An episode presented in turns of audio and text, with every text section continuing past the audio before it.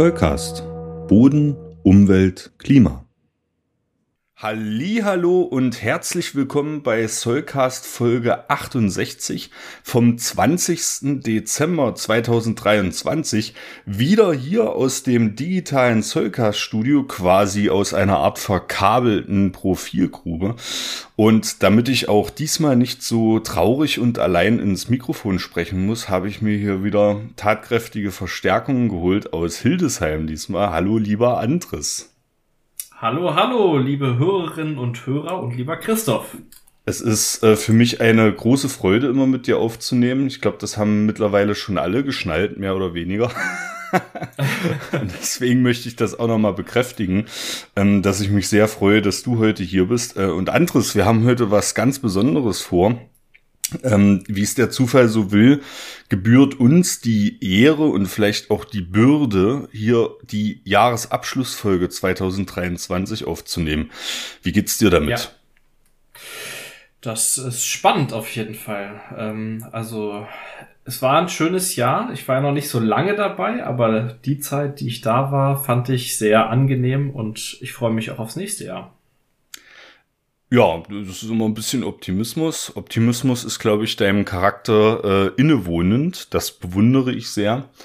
Ähm, ich als äh, Host dieses Podcasts blick da mit ein bisschen gemischten Gefühlen drauf, aber dazu später mehr.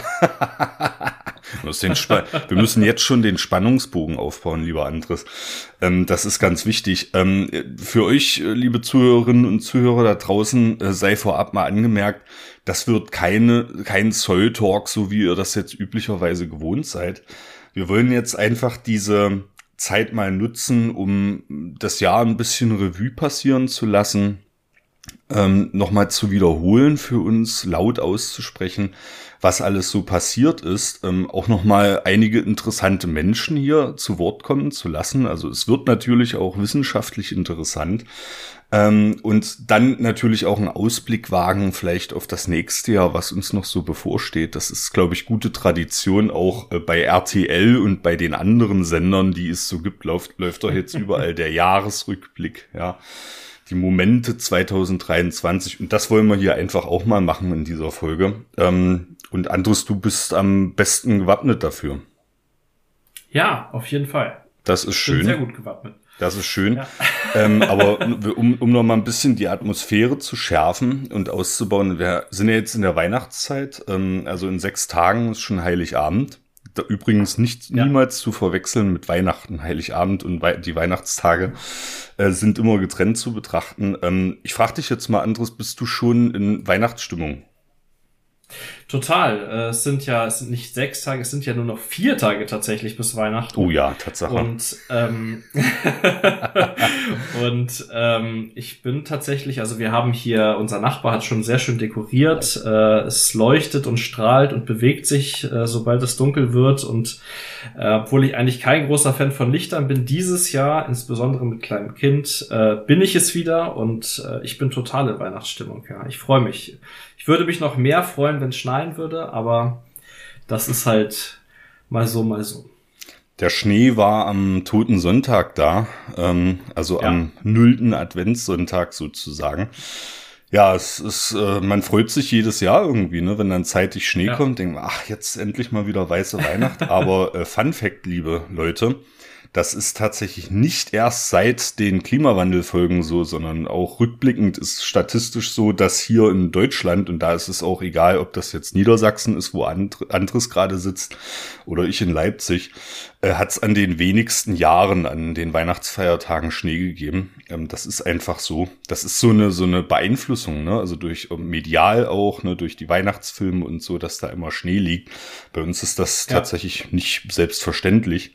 Und ähm, was mich sehr beeinflusst hat, ich erzähle mal von meiner Weihnachtsstimmung, also ist natürlich äh, der Alkohol, den es jetzt an jeder Ecke gibt. Großartiger Weihnachtsmarkt, die meide ich, aber wir hatten jetzt äh, unsere Betriebsweihnachtsfeier. Das wollen die Hörerinnen und Hörer bestimmt wissen. Ähm, erstens mal, was mein ugly Christmas Sweater war. Ähm, und zweitens mal, wie er bei dem dortigen Contest abgeschnitten hat. Das hatte ich in der letzten Folge mit Mareile ähm, erwähnt.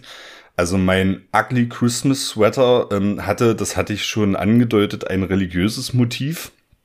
aber in verhohnepiepelter Form. Es war also Jesus abgebildet im Party-Outfit mit Partyhut und so und auch einem kleinen Luftballon in der Hand. Und, und unten drunter stand halt Birthday Boy, ne, weil er eben äh, Geburtstag hat. in der üblichen Hässlichkeit eines Ugly Christmas Sweaters gehalten, habe ich diesen Pullover angezogen und mich dem Betriebsweihnachtsfeier-Contest gestellt. Und ähm, ich bin Platz vier äh, geworden aus ungefähr elf oh. Teilnehmenden. Ja, also fürs Treppchen hat's nicht ganz gereicht, anderes, aber ich werde mir nächstes Jahr mehr Mühe geben. Jetzt ist natürlich die große Frage, wer hat den ersten Platz gemacht? Den ersten Platz hat eine Kollegin aus Abteilung Weiß ich nicht gemacht, ähm, die ein, also wirklich einen unglaublich hässlichen Sweater anhatte. Ich hoffe, ich beleidige sie jetzt nicht, falls sie das hört. Aber das ist, war ja das Ziel, einen möglichst ugly äh, Christmas Sweater äh, anzuziehen. Das war ein mit, ich sag mal so mit, mit Lametta gespickter Weihnachtsbaum sollte dieser Sweater darstellen. Und der, das, die Lametta oder die, die, die Glitzergirlande, die ging wirklich um den kompletten Sweater drumherum. Also es hätte nur noch gefehlt, dass, dass der noch ähm, Leuchtdioden eingebaut hätte. Dann hätte ich mich wirklich übergeben dort. Also er war wirklich, ich fand ihn wirklich sehr übertrieben und ähm, er hatte so diese Eigenschaft, dass er dir eben diese Weihnachtsstimmung so aufdrücken will. Kennst du das? Ja. ja. Absolut. und ähm, sie hat verdient den, den ersten Preis gewonnen. Ähm, wir haben das über Klatschen ausgeknobelt. Also, äh, falls die Kollegin das hört, hier auch nochmal Grüße. Äh, du hast wirklich verdient gewonnen. Aber, anderes, nächstes Jahr ist wieder Weihnachtsfeier und ich weiß diesmal, in welche Richtung das geht. Also, ähm, da, liebe Kolleginnen und Kollegen, zieht euch wirklich warm an. Ähm, Wer sich nicht warm anziehen muss, ähm, und damit komme ich jetzt mal zur kleinen Hausmeisterei in dieser Folge, ähm, sind natürlich unsere Hörerinnen und Hörer, weil wir hier natürlich eine ganze Menge an Serviceleistungen auch rausballern. Ähm, und für euch, sag ich mal, wir bereiten eigentlich alles auf. Also es ist alles fertig, wenn wir mal eine Folge produziert haben.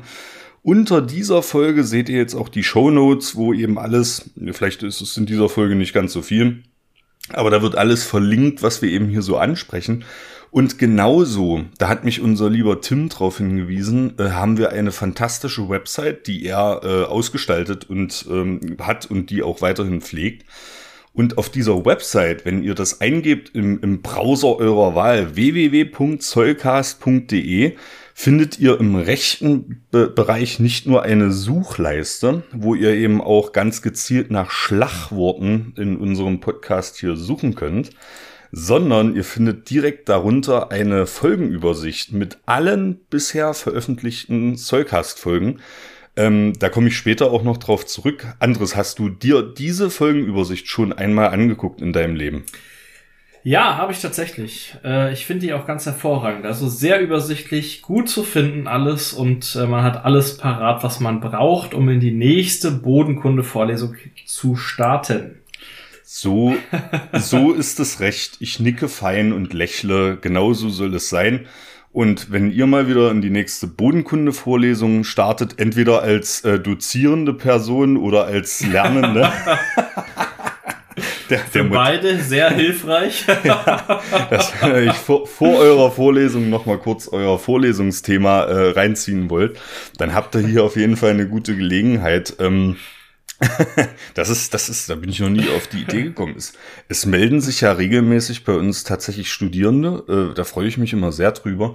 Die sagen so, ah, ihr habt die Folge gehört oder die lernende Person hat empfohlen den, den Podcasten und haben dann noch Anmerkungen. Ähm, aber ich bin noch nie auf den Gedanken gekommen, dass vielleicht ähm, irgendein wissenschaftlicher Mitarbeiter, eine wissenschaftliche Mitarbeiterin verdonnert wird, äh, so eine blöde Vorlesung zu halten und da denkt, hm, da höre ich doch mal eine Soulcast-Folge. Ich bin mir sicher, dass es das gibt. Ja, meinst du? ja, ich denke schon. Wenn es, ja. wenn es das gibt da draußen, wenn ihr der Hörer, die Hörerin seid, der die ähm, das leisten muss und das vielleicht auch schon mal gemacht hat, schreibt uns anonym eine E-Mail. Also das wird auch nicht in der Folge verkündet oder so, sondern ich will einfach nur wissen, dass es das gibt. genau, wir verraten auch keine Namen. Nein, das sowieso nicht. Ah, herrlich. Also, ihr, ihr, ihr, merkt schon, worauf das hinausläuft. Äh, wir haben zwar nichts getrunken, ähm, aber es wird eine sehr heitere Folge. Ähm, das kann ich auf jeden Fall sagen. Und jetzt, Andres, ist dein Moment gekommen. Ähm, ja, äh, du bist äh, unser, unser Pilztyp, sage ich mal. Ähm, ich bin der Pilztyp du, du hast mich jetzt als, wir machen immer so ein kurzes Vorgespräch und als hier der, ähm, als hier der Chat quasi aufging und ich dein Bild sah, ähm, da hast du mich erstmal angeschrien und hast gesagt, ey Christoph, du hast hier vor ein paar Wochen mit Julian zusammen den Boden des Jahres ausgerufen, 2024. Und äh, es ist aber eine Ungerechtigkeit. Was fehlt dir denn fürs Jahr 2024 noch an neuen Ausrufungen? Naja, es gibt ja wahnsinnig viele Ausrufungen, also der Vogel des Jahres, der Baum des Jahres, aber was natürlich total fehlt bei uns, ist natürlich der Pilz des Jahres. Ähm, der ist auch ausgerufen worden von der DGFM, also von der Deutschen äh, Gemeinschaft für Mykologie äh, oder Gesellschaft. Eins von beidem. Und zwar ist es geworden der Schopftintling. Ähm, jetzt sagen alle, oh, der Schopftintling. Damit hätte ich ja nie gerechnet. Genau, ich auch nicht. Ähm, der äh, wissenschaftliche Name ist äh, Coprinus comatus. Ähm, ist tatsächlich ein sehr besonderer Pilz. Ist äh, nicht besonders selten, also man findet den recht häufig.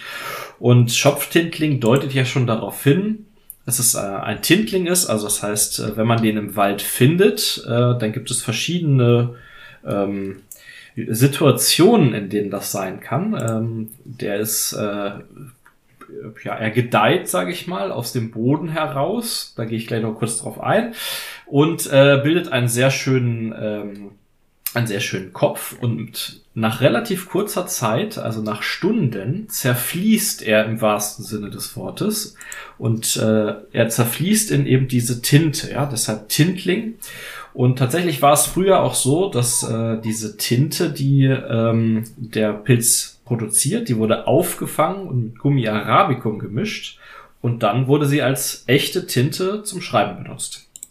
Krass. Genau. Ja, und ähm, es gibt aber noch eine ganze Reihe anderer Besonderheiten. Ähm, und äh, der äh, Schopftintling ist einer, ein äh, karnivorer Pilz, also das heißt äh, ein fleischfressender Pilz. Ähm, und zwar gehört dazu den sogenannten, äh, jetzt muss ich gucken, dass ich es richtig ausspreche, Nematophagenpilzen. Ja. Also das heißt, der frisst Nematoden. Ja, er fängt mit seinen Hyphen ähm, aktiv Nematoden, spinnt die ein und dann durchsetzt er die und löst die auf und äh, verleibt sie sich ein. Also ausgesprochen spannend. Ähm, und er ist auch noch essbar, das ist auch wunderbar, witzigerweise, denn äh, er schmeckt ganz wunderbar. Die äh, Stange, also im Prinzip der, der Pilz ist ja, also ist jetzt sehr einfach beschrieben, äh, hat im Prinzip einen Stiel und oben ist der Kopf drauf und äh, der Stiel, ähm, der sieht, den kann man im Prinzip so essen wie Spargel. Pilzig, mild, süßlich äh, ist so die Beschreibung ähm, des Geschmacks. Und er ist auch verhältnismäßig lange zu finden, nämlich von April bis November. Also das heißt, wenn nächstes Jahr die Pilzsaison losgeht, äh, mal die Augen aufmachen und gucken, ob man einen findet. So, und da wir ja ein wissenschaftlicher Podcast sind, ähm, habe ich natürlich auch mal rausgeguckt, was es so für Paper dazu gibt. Äh, es ist tatsächlich so, ähm, dass äh, Pilze ja häufig auch für gesundheitliche Zwecke genutzt werden und ähm, gerade der Schopftintling wird in der asiatischen Heilmedizin genutzt. Da war ich natürlich sofort Feuer und Flamme und misstrauisch. Aber ich habe ein wissenschaftliches Paper dazu gefunden mit dem wunderbaren Titel The Two Phases of Coprinus comatus, Functional Properties and Potential Hazards von äh, Patrick Nowakowski von 2020. Und äh, der hat nochmal so ein bisschen untersucht, äh, zusammengeführt in einer Metastudie, welche Vor- und Nachteile ähm, eben der Schopftintling hat für die Gesundheit und ähm, er hat ganz viele Vorteile. Er ist unter anderem entzündungshemmend, ähm, er ist krebsvorbeugend beziehungsweise abschwächend und er schützt auch die Leber. Ähm, das heißt, ähm, auch wenn man alkoholkrank ist, äh, hat es eine Heilwirkung und er wirkt auch noch antidiabetisch. Und dazu ist er auch noch besonders nährstoffreich. Ja, also ein wunderbarer Pilz. Ähm, vier nochmal zusammengefasst äh, für die Bodenkundler. Andres, vielen Dank dafür, für deine Perspektive. Ähm, ich habe gerade ein Flashback. Weißt du, äh, auf, welchen, auf welchen Moment ich gerade ein Flashback habe? Als wir im Wald unterwegs Richtig. waren und ich dich mit Pilz Fakten vollgeschwurbelt ja, habe. Und ja, ähm, ich, ich, ich, ich mag sowas. Das ist, glaube ich, auch ein Grund, warum wir uns so gut verstehen, Andres. Ähm, weil ich bin nämlich ganz genauso und du hast auch diesen, diesen Dozenten-Charme, ne? den du, den du so mit dir, mit dir mitträgst. Ich würde unglaublich gerne mal mit dir auf Exkursion gehen weil ich äh, davon überzeugt bin, ähm, ja, dass du, dass du das dann noch, noch, noch weiter ausbaust sozusagen in deiner, also wenn du sozusagen richtig warm gelaufen bist. Und das war ein, ja. das war ein Moment. Ähm, wir sind durch den Wald gelaufen, wir sind da spazieren gegangen und du hast mir wirklich jeden Pilz erklärt, der am, am Wegesrand stand. Und wenn du ihn nicht ähm, kanntest, dann hast du deine Pilz-App rausgeholt und hast versucht, ihn einigermaßen zu bestimmen. Ähm, großartig, ja, und es war auch wettermäßig toll, weil es gerade geregnet hat. Es war so ein leichter Nebelschleier ähm, im Wald und da bei der Gelegenheit bin ich mir ziemlich sicher, wo ich jetzt diese Abbildung sehe vom Schopftintling, haben wir auch äh, Schopftintlinge gesehen. Wenn es keine Schopftintlinge waren, waren es aber auf jeden Fall irgendwelche anderen Tintlinge. Ich hoffe, du erinnerst dich. Genau. Ja, ja ich erinnere mich. Ja, genau. Und da hast du, da hast du mir, glaube ich, auch schon erklärt, warum der Tintling Tintling heißt. Und das hat jetzt bei mir gerade, das war gerade ein schöner Moment, als du erzählt hast.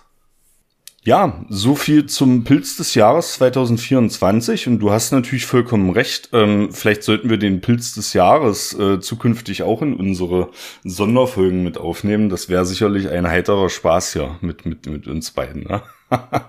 Auf jeden Fall. Vor allem bei diesen wunderbaren Namen. Ja, Schopftindling werde ich jetzt, werde ich nie ja. wieder vergessen.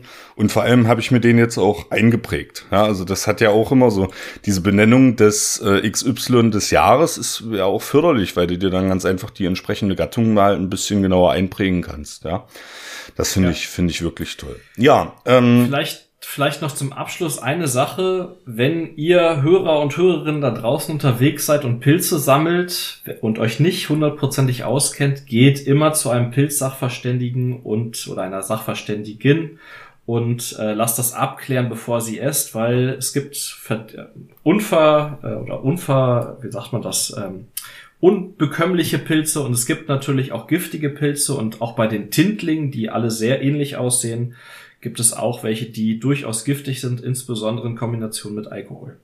Oh ja, guter, guter Hinweis. Und im Zweifel, glaube ich, äh, wenn man jetzt keine Pilzsachverständige zur Hand hat, einfach mal stehen lassen. Das kann, glaube ich, auch nicht schaden, ne? Genau. Ja, das hast du, das hast du mir auch beigebracht tatsächlich. Also ich, ich bin da immer wieder erstaunt. Äh, du bist ja, glaube ich, auch auf dem Weg zum Pilzsachverständigen. Du bist es noch nicht, aber ähm, in Zukunft sehe ich dich ja. da auf jeden Fall. Ähm, ich bin wirklich erstaunt, wie, wie, wie groß da die Ähnlichkeiten manchmal sind und wie hoch da wirklich auch die Verwechslungsgefahr ist.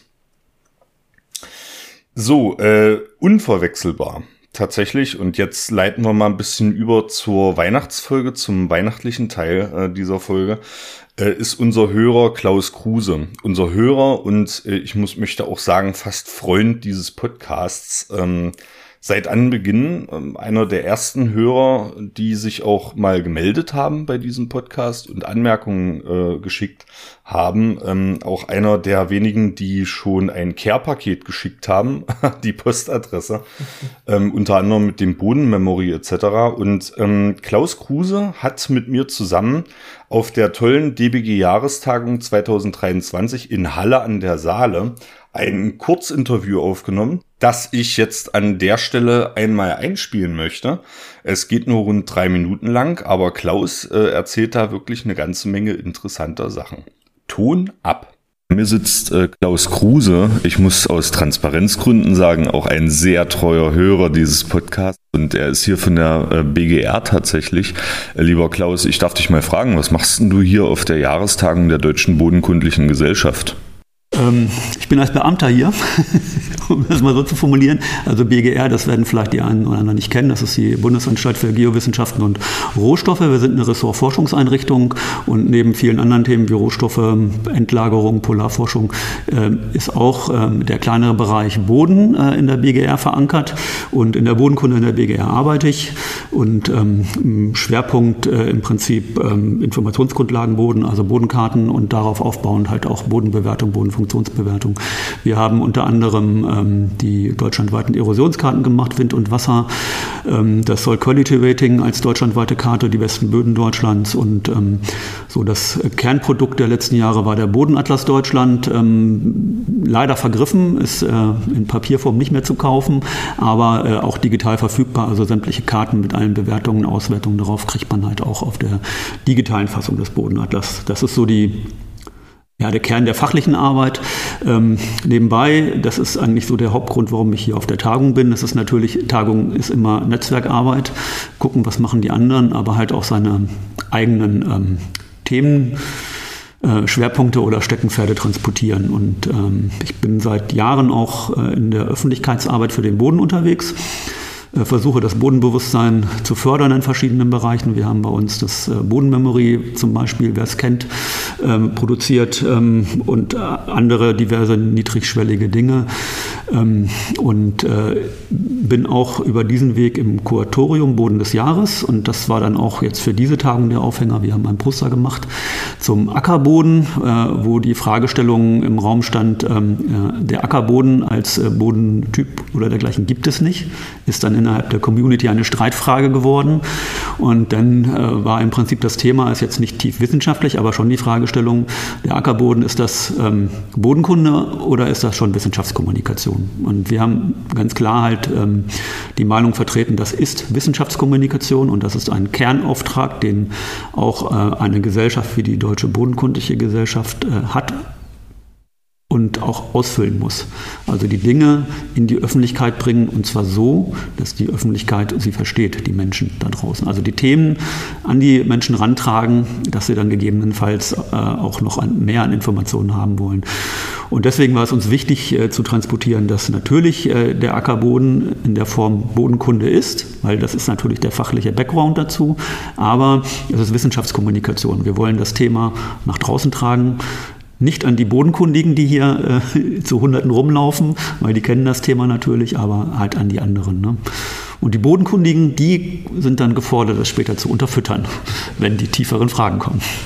Ja, das ist ja super stark. Ähm, ich habe äh, damals, ähm, da habe ich noch in Bremen studiert, äh, habe ich ein Praktikum gemacht. Ähm, das klingt jetzt erstmal ein bisschen abstrus. Ich komme gleich zu der Geschichte, worum es eigentlich ging.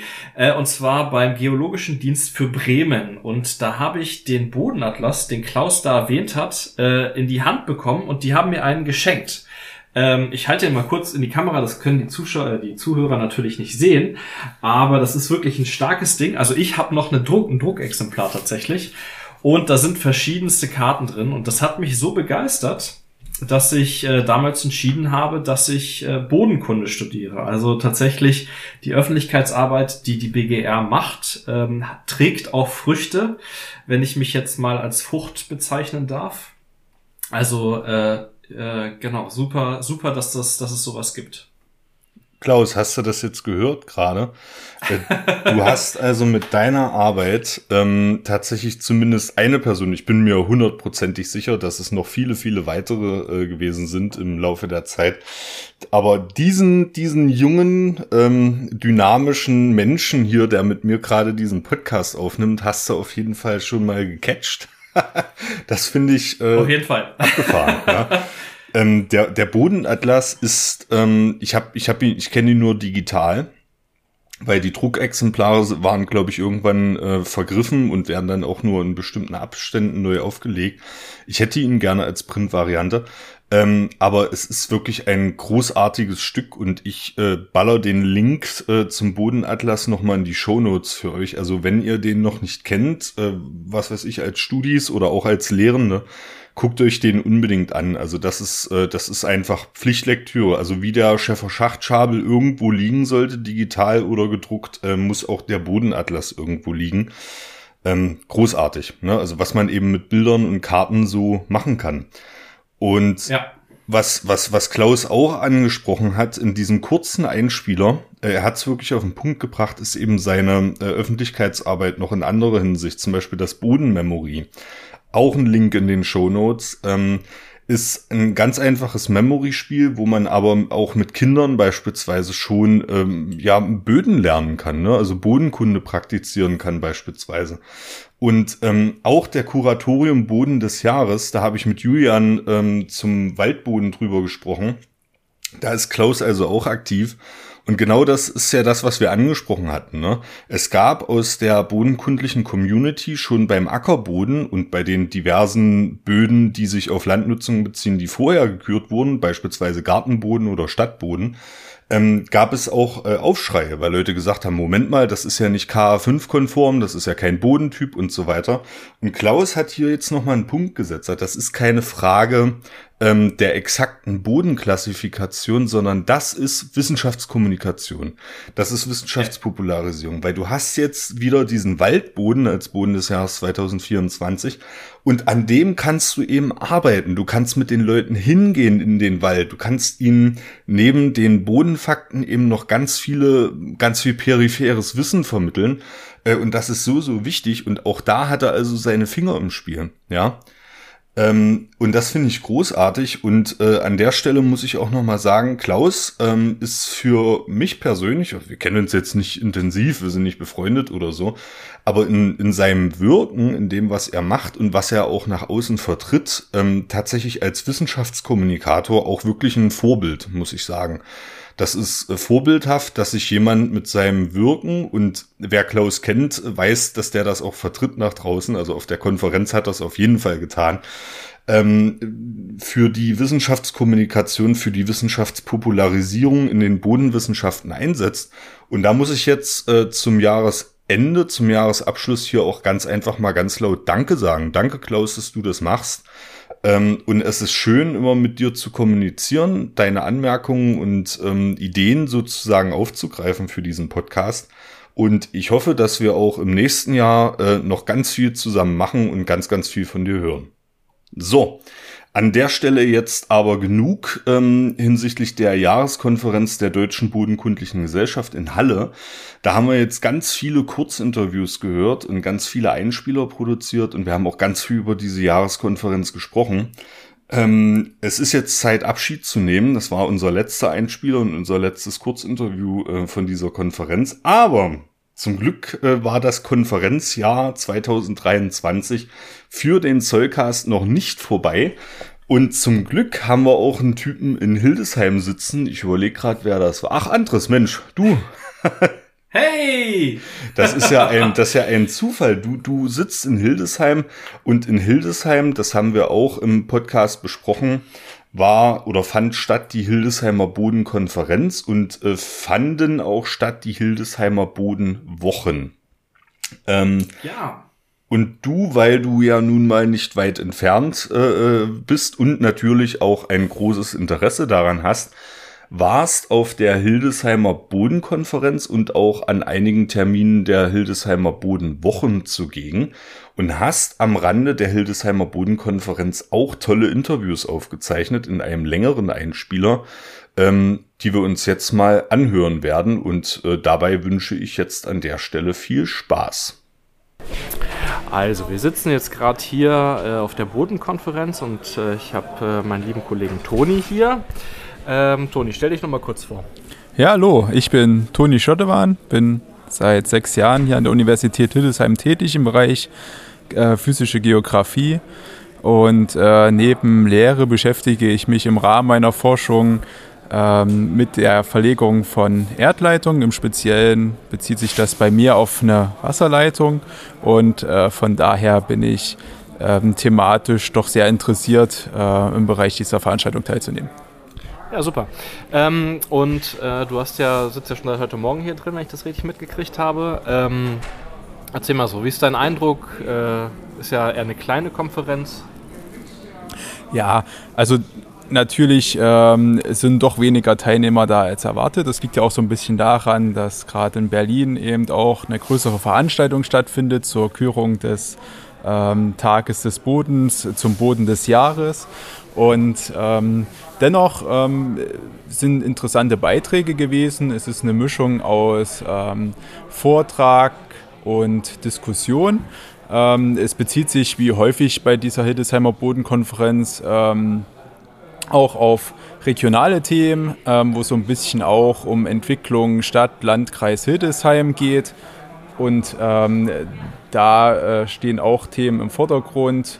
Heute haben wir zum Beispiel das Thema Flächenversiegelung in Angriff genommen und ähm, uns äh, angeschaut, wie sieht das eigentlich in Hildesheim aus, spielt das eine Rolle äh, auf regionaler Planungsebene? Und wie kann man da vielleicht auch noch tiefer in den Austausch kommen, um eben das Problem, Stichworte sind da zum Beispiel große Logistikzentren, die äh, viel Flächen in Anspruch nehmen, warum werden die nicht mehrstöckig gebaut, äh, warum müssen die so viel Fläche in Anspruch nehmen? Und warum hat der Boden in solchen Planungsprozessen relativ wenig Stellenwert, um da eben auch geschützt zu werden. Mhm. Mhm. Ja, cool. Ähm, würdest du sagen, es gab so einen speziellen Bereich, den, den du noch nicht kanntest? Also gab es was ganz Neues, was du heute gehört hast? Ähm, also ganz neu würde ich nicht sagen. Wichtig an solchen Veranstaltungen, und das zeichnet ähm, diese Konferenz, denke ich, hier aus, ist auch so ein bisschen, dass Themen über viele Zeitabschnitte verfolgt werden. Großes Thema ist ja immer der Südlink, ähm, eine Gleichstromleitung, die Energie von Norddeutschland nach Süddeutschland transportieren soll, über 800 Kilometer. Und ähm, hier war es zum Beispiel möglich, über verschiedene Veranstaltungen dann auch den zeitlichen Fortschritt dieses Projektes verfolgen zu können und auch immer wieder neue Forschungsergebnisse präsentiert zu bekommen und äh, an der Entwicklung dieses Projekts teilhaben zu können. Das ist, denke ich, das Wichtige. Ähm, wir werden hier keine neuen Grundlageforschungsergebnisse präsentieren, äh, sondern hier geht es auch eher um ähm, Praxisrelevanz. Ja, cool. Vielen Dank. Gerne. Ja, Toni, nochmal vielen Dank für das Interview. Ähm, das hat, glaube ich, schon mal einen ganz guten Einblick ähm, in die Konferenz gegeben. Aber hierzu noch mal ein bisschen mehr von Martin Sauerwein, äh, dem meinem Professor und auch dem Hauptveranstalter, Mithauptveranstalter der Bodenkonferenz. Ja, so, ich habe jetzt hier meinen nächsten Interviewgast, ähm, das ist Martin. Ähm, Martin, wer bist du? Stell dich mal kurz vor. Ja, mein Name ist Martin Sauerwein. Ich habe an der Uni Hildesheim die Professur für physische Geografie und Geoökologie und veranstalte mit dem Bodenbündnis gemeinsam die siebte Hildesheimer Bodenkonferenz. Wie bist du dazu gekommen, die Konferenz zu veranstalten? Es sind jetzt äh, unterschiedliche Akteure da, ähm, es sind viele Praktiker da, ähm, war jetzt so mein Gefühl, aber es waren ja auch Leute aus Büros da und wir haben ja auch Leute von Transnet, die hier sind. Ähm, wie, wie bist du dazu gekommen? Ja, wir haben angefangen 2008, ähm, als wir festgestellt haben, dass äh, das Thema Boden und insbesondere Bodenbewusstsein in der breiten Bevölkerung relativ wenig präsent ist. Äh, und seitdem versuchen wir alle zwei Jahre über diese Bodenkonferenz das Thema Boden und Bodenbewusstsein in die Öffentlichkeit zu tragen. In die Öffentlichkeit ähm, zum einen natürlich Privatpersonen, die an Boden und Bodenschutz interessiert sind, aber insbesondere auch für die Zielgruppen Behörden, Verwaltungen, Politik sehr gerne und andere Beteiligte, Landwirte, die sozusagen eben mit dem Boden sich beschäftigen und auf der Konferenz die Möglichkeit haben, aktuelle Themen des Bodenverbrauchs äh, und eben des Bodenschutzes ähm, auf dieser Konferenz ja, mitzunehmen. Ja, äh, vielen Dank, Martin. Ähm, hören wir doch noch mal gleich weiter äh, in ein Interview mit Wolf Grube. So, äh, ich habe hier meinen nächsten Interviewgast. Ähm, Wolf, erzähl doch mal was über, über dich. Ja, mein Name ist Wolf Grube. Ich bin von der Ausbildung her Diplomgeograf und seit fast 30 Jahren demnächst bei der unteren Bodenschutzbehörde im Landkreis Hildesheim angestellt.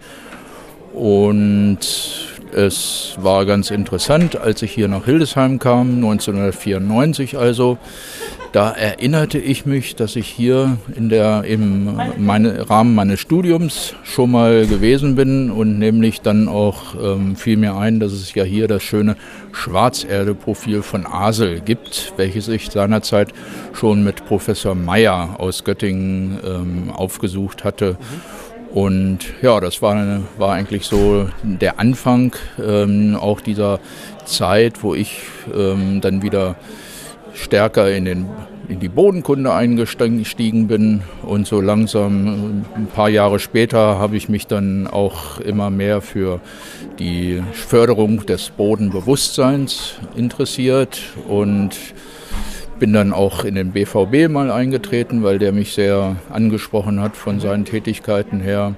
Ja, und ähm, seitdem ähm, sorge ich dafür, dass der Boden im Bereich Hildesheim eine Stimme oder ein Gesicht, einen, einen Namen bekommt. Mhm. Genau. Und äh, wir sind ja jetzt hier auf der siebten Hildesheimer Bodenkonferenz. Wie stehst du denn in Kontakt mit der Konferenz hier? Wie es dazu gekommen ist. Mhm. Ich glaube, es war das Jahr 2009, als der Martin Sauerwein und Marion Gunreben, die also auch seinerzeit noch beim Landesamt für Bodenforschung ähm, ähm, gearbeitet hat, die hat uns seinerzeit, als Martin Sauerwein hier an der Uni ganz neu war, mal sozusagen zusammengebracht. Und die Idee für diese Bodenkonferenz ist, wie so häufig bei solchen Projekten, am Biertisch. Und wir haben dann einfach damals gesagt, man müsste mal etwas machen, wo einfach das äh, Schutzgut Boden ein bisschen stärker herausgestellt wird. Und ich glaube, das Wichtige an der Stelle war, dass es bei diesem Man müsste mal nicht geblieben ist. Ja. Genau. Und so sind seinerzeit ähm, dann auch im, ziemlich kontinuierlich im Abstand von zwei Jahren ähm, äh, sind diese Bodenkonferenzen durchgeführt worden. Ja. Teilweise dann auch ähm, beim Landkreis, weil ähm, es ist also Tradition, dass der Landkreis und die Uni da äh, als Veranstalter auftreten. Im Laufe der Zeit ist dann auch der BVB selber noch dazugekommen. Mhm. Und ja, also ich sag mal, mittlerweile ist ja jetzt auch das Hildesheimer Bodenbündnis auch als Veranstalter dabei, was ja. wir im Laufe der Zeit dann ja auch gegründet haben. Und so hat sich dann ein äh, schöner, feiner ähm, Kreis an beteiligten Akteuren gefunden, um eben ja, dieses ähm, Vorhaben voranzutreiben. Und ähm, bist du zufrieden mit der Konferenz dieses Jahr? Der Verlauf der bisherigen Veranstaltung ähm, für dieses Jahr ähm, stimmt mich total positiv. Ähm, es sind ja einige Projekte auch, die speziell im Landkreis ähm, laufen, ähm, für die ich mich also auch in den letzten äh, Jahren ähm, stark gemacht habe. Diese Projekte äh, sind ja heute auch thematisiert oder auch vom Landrat angekündigt worden. Und also ähm, ansonsten denke ich, sind es sehr spannende Diskussionen auch hier gerade, was wir gehört haben zu, der, zu den Auswirkungen der Erdkabel. Ja äh, lieber Wolf, vielen Dank für dein Interview. Ähm, das hat, glaube ich, einen ganz guten Überblick verschafft, wie die Hildesheimer Bodenkonferenz ähm, so abgelaufen ist, was es so für Themen gab. Neben der Hildesheimer Bodenkonferenz gab es natürlich aber auch noch die Hildesheimer Bodenwochen. Und äh, da möchte ich gerne noch auf ähm, eine Ausstellung äh, eingehen, die ich ganz hervorragend finde. Ähm, und zwar zum Boden des Jahres 2021, ähm, der Lössboden. Ähm, die war äh, im Forum ähm, der Universität Hildesheim aufgebaut. Das heißt, man konnte die besichtigen und äh, vielleicht äh, war, hat der ein oder andere diese schon mal gesehen. Die war auch in Trier beispielsweise aufgebaut bei der DPG-Tagung. Ähm, und äh, es gibt dort einen Bodentunnel, den man äh, durchlaufen kann. Ähm, das finde ich äh, sehr fantastisch, muss ich ganz ehrlich sagen, ähm, weil man kann halt durch den Lössboden laufen und kann die verschiedenen Nutzungsarten und auch Geräusche hören, die im Boden ähm, eben zu hören sind. Genau, und äh, zu den verschiedenen Nutzungsarten des Lössbodens sind dann Plakatwände aufgestellt, ähm, beispielsweise ähm, über Rekultivierungsmaßnahmen äh, mit Lössboden oder auch über Waldstandorte und natürlich auch über Ackerstandorte ähm, und dann mit sehr vielen Informationen. Das war ja Teil der ähm, Hildesheimer Bodenwochen, die zum zweiten Mal stattgefunden haben. Also das heißt, die sind entkoppelt von der Hildesheimer Bodenkonferenz. da gab es eben drei Termine. Einmal am 27.11., ähm, an dem ich auch teilgenommen habe, ähm, wo ähm, im Prinzip die Bodenwochen eröffnet wurden. Und dann gab es einen wunderbaren Vortrag von Sonja Medwetzki, ähm, aus ihrem Buch Die Stimme des Bodens. Da hat sie verschiedene Kapitel vorgelesen und hat auch ähm, sehr schön auf den Boden äh, eingestimmt. Das war wirklich ganz hervorragend. Dann gab es am 11.12. eine Diskussion zum Thema Ackerbau und Bodenschutz äh, ohne Glyphosat. Wie geht das? Und ähm, am 13.12. abschließend war noch ähm, eine ein Vortrag und eine Diskussion zum Thema Freiflächen-Photovoltaikanlagen, eine Nutzung der Böden oder eine neue Nutzung der Böden. Ähm, an den letzten beiden Terminen konnte ich leider nicht teilnehmen, aber es war sehr gut besucht. 80 Leute sind insgesamt gekommen, ähm, also pro Termin. Ähm, es musste sogar der Vorlesungssaal äh, gewechselt werden. Also sehr, sehr erfolgreich. Das hat uns natürlich ausgesprochen gefreut. Ja, das soweit zu den Hildesheimer Bodenwochen und der Hildesheimer Bodenkonferenz. Das letzte Wort gebührt natürlich hier Martin Sauerwein. Möchtest du noch ein Abschlusswort sagen? Ja, das war zum Sonntag. Naja, nicht das war zum Sonntag, aber das war zum Bodenschutz. Ähm, es geht einfach darum, dass viel mehr Bürgerinnen und Bürger, aber auch Behördenvertreter, Verwaltungen, Entscheider, Entscheiderinnen, Politik einfach, äh, dass ihnen bewusst wird, äh, dass Boden eine endliche Ressource ist und äh, warum und dass wir eben diese Ressource entsprechend schützen müssen. Das ist die Botschaft. Dankeschön. Wow, Andres, und du arbeitest für Martin Sauerwein. Ähm, ich darf das jetzt sagen als Außenstehender, was eine coole Socke, so Funk-Statement her, würde ich mal sagen. ähm, ja, was sind deine Gedanken nochmal zu diesen Kurz, zu diesen Kurzinterviews?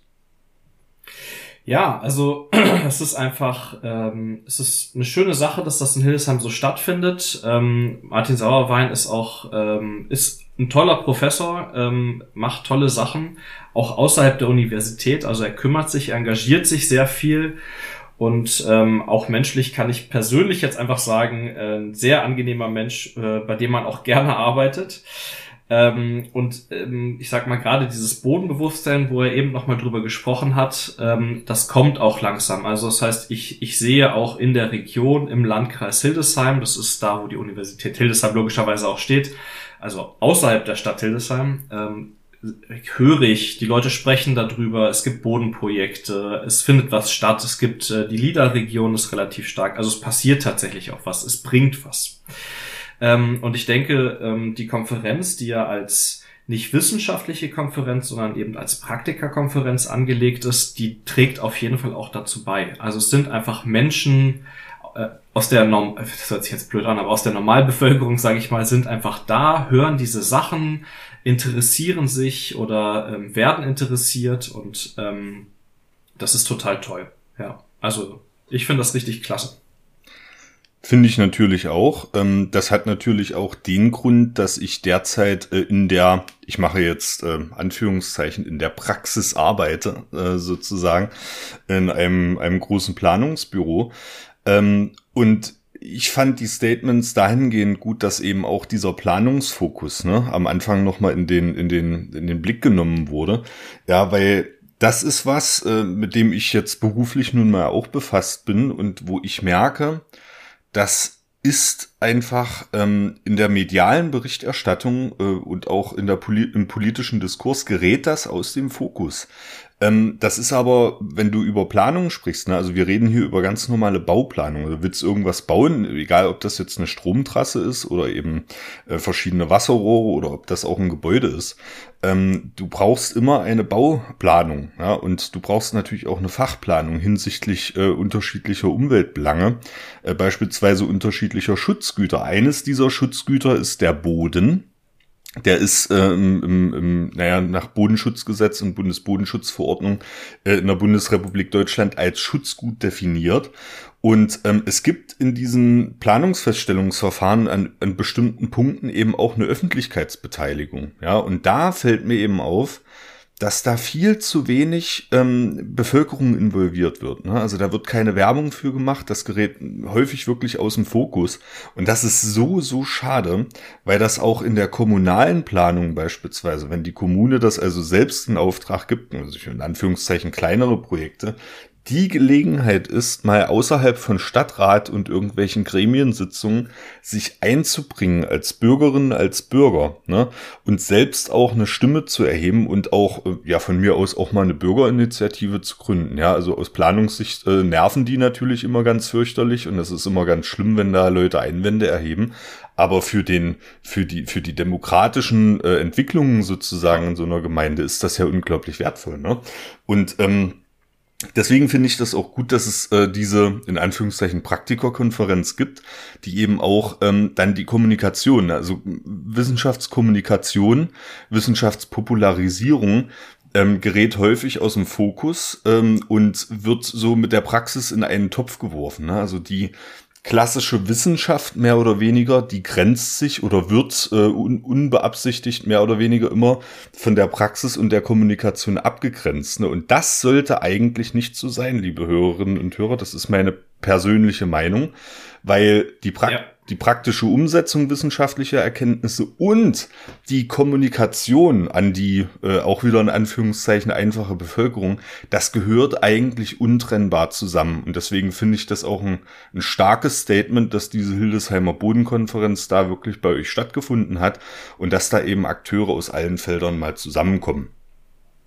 Ja, auf jeden Fall. Ich äh, muss auch ganz ehrlich sagen, es ist halt, also ich glaube, wissenschaftliche Konferenzen haben schon ihre Berechtigung bis zu einem gewissen Grad, aber ich sag mal, der Elfenbeinturm, in dem wir sitzen, ich, ich merke das persönlich auch. Äh, ich habe jetzt ein sehr spezielles Feld für die Bodenkunde. Das heißt, da bin ich sowieso schon auch aus der Bodenkunde raus.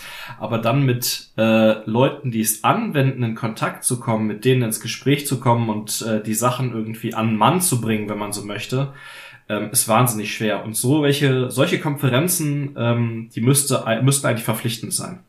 Also was heißt verpflichtend? Also die müssten im Prinzip äh, an allen Universitäten stattfinden.